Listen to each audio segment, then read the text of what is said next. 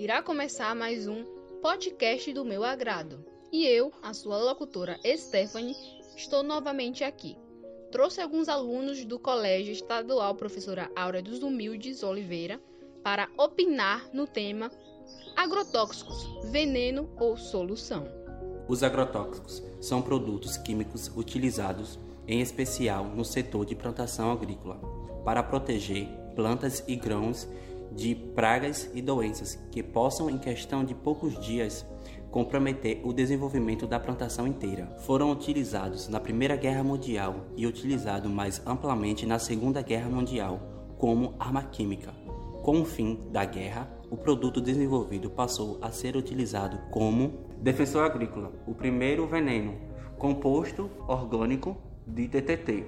Foi sintetizado em 1884 por Ottomar, porém só em 1937 Paul Miller descobriu as suas propriedades inseticidas pela descoberta a aplicação do DTT no combate a insetos.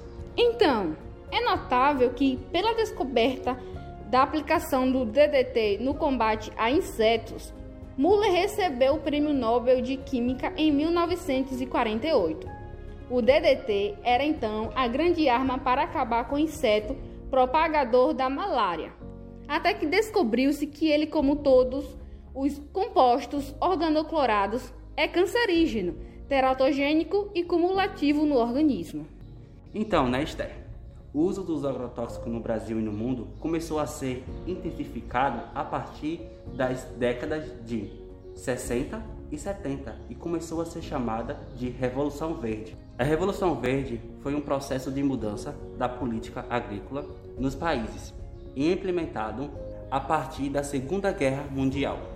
Bom, depois da fala do meu colega, onde foi muito bem explicado como os agrotóxicos surgiram, eu vou falar um pouco sobre como eles são usados e onde. Os agrotóxicos, eles são produtos químicos utilizados na lavoura, na pecuária e até mesmo no nosso ambiente doméstico. Alguns exemplos são inseticidas, fungicidas, acrescidas, bactericidas e vermífugos, além de solventes, tintas, lubrificantes, produtos para limpeza, entre outros.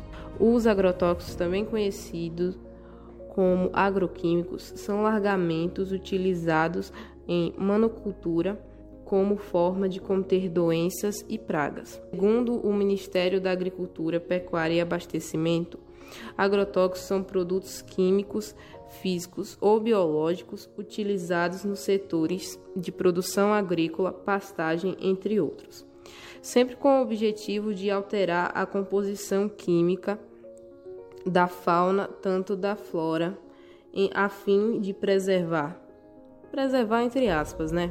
Bom, outra coisa que é válido ressaltar é que o uso de agrotóxicos também ocorre em produções de menor escala visando a necessidade de utilizar os defensivos agrícolas para a quebra de ciclos das pragas e diminuir os riscos de danos à plantação para garantir o aumento da produtividade. E uma outra pauta importante é que o governo do atual presidente bateu o próprio recorde e tornou 2020 o ano com maior número de aprovação de agrotóxicos na história foram em média quase 10 produtos agrotóxicos liberados por semana em 2020 e 90% das aprovações ocorreram após o início da pandemia.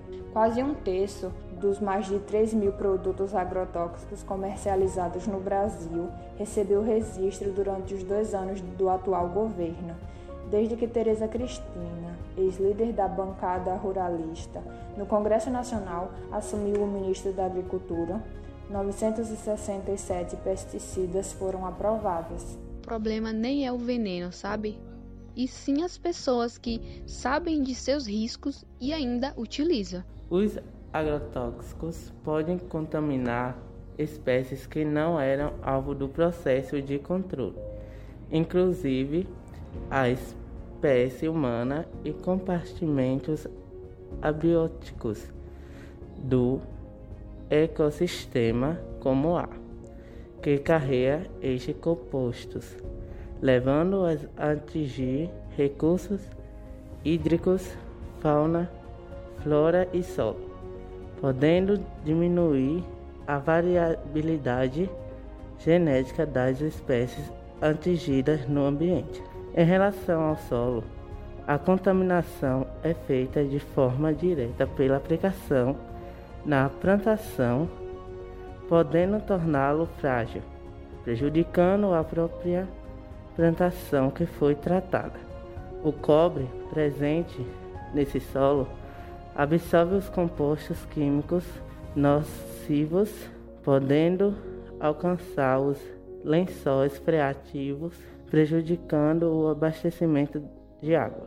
Pode ser observado nos animais efeitos como salivação intensa, lacrimejamento, fraqueza, dores e cólicas abdominais, pupilas contraídas, vômitos, dificuldade respiratória, colapso, tremores musculares, convulsões, alterações no comportamento, coma e morte. O consumo contínuo e excesso de agrotóxico pode causar câncer, sendo os mais comuns de mama, cerebral, pulmonar e de próstata.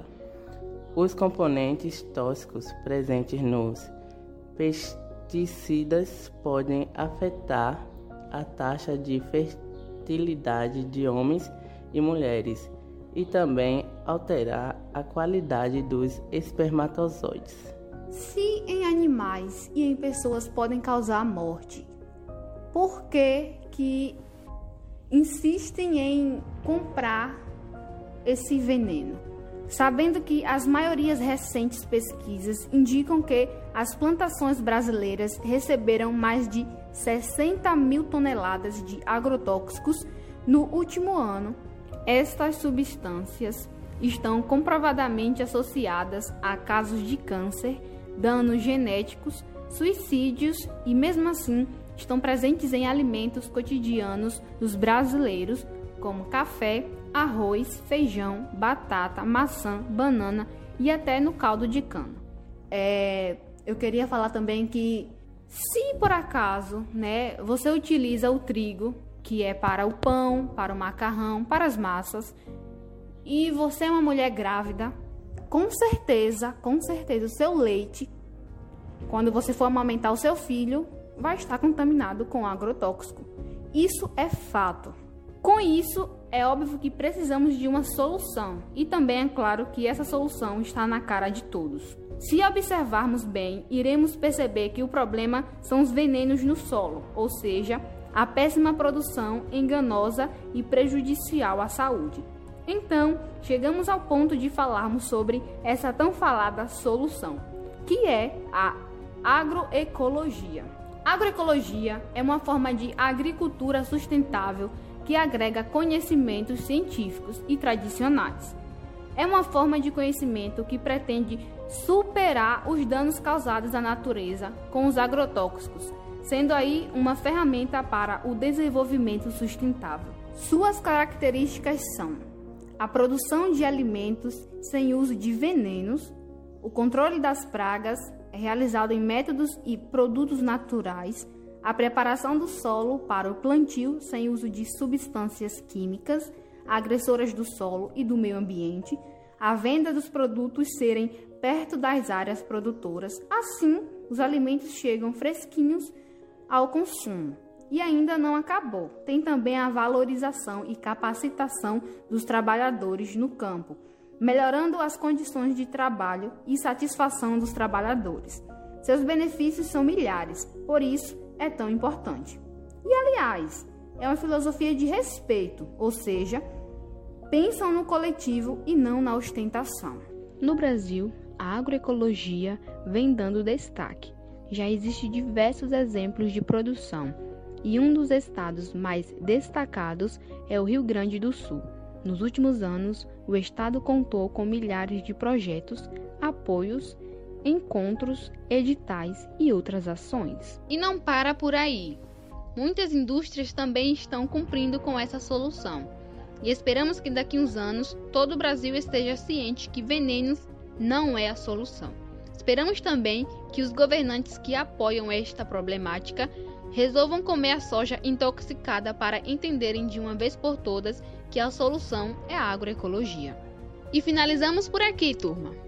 A nossa segunda etapa do podcast do meu agrado, apresentado por Lucas, Nathalie, Ariadna, Willy e Stephanie.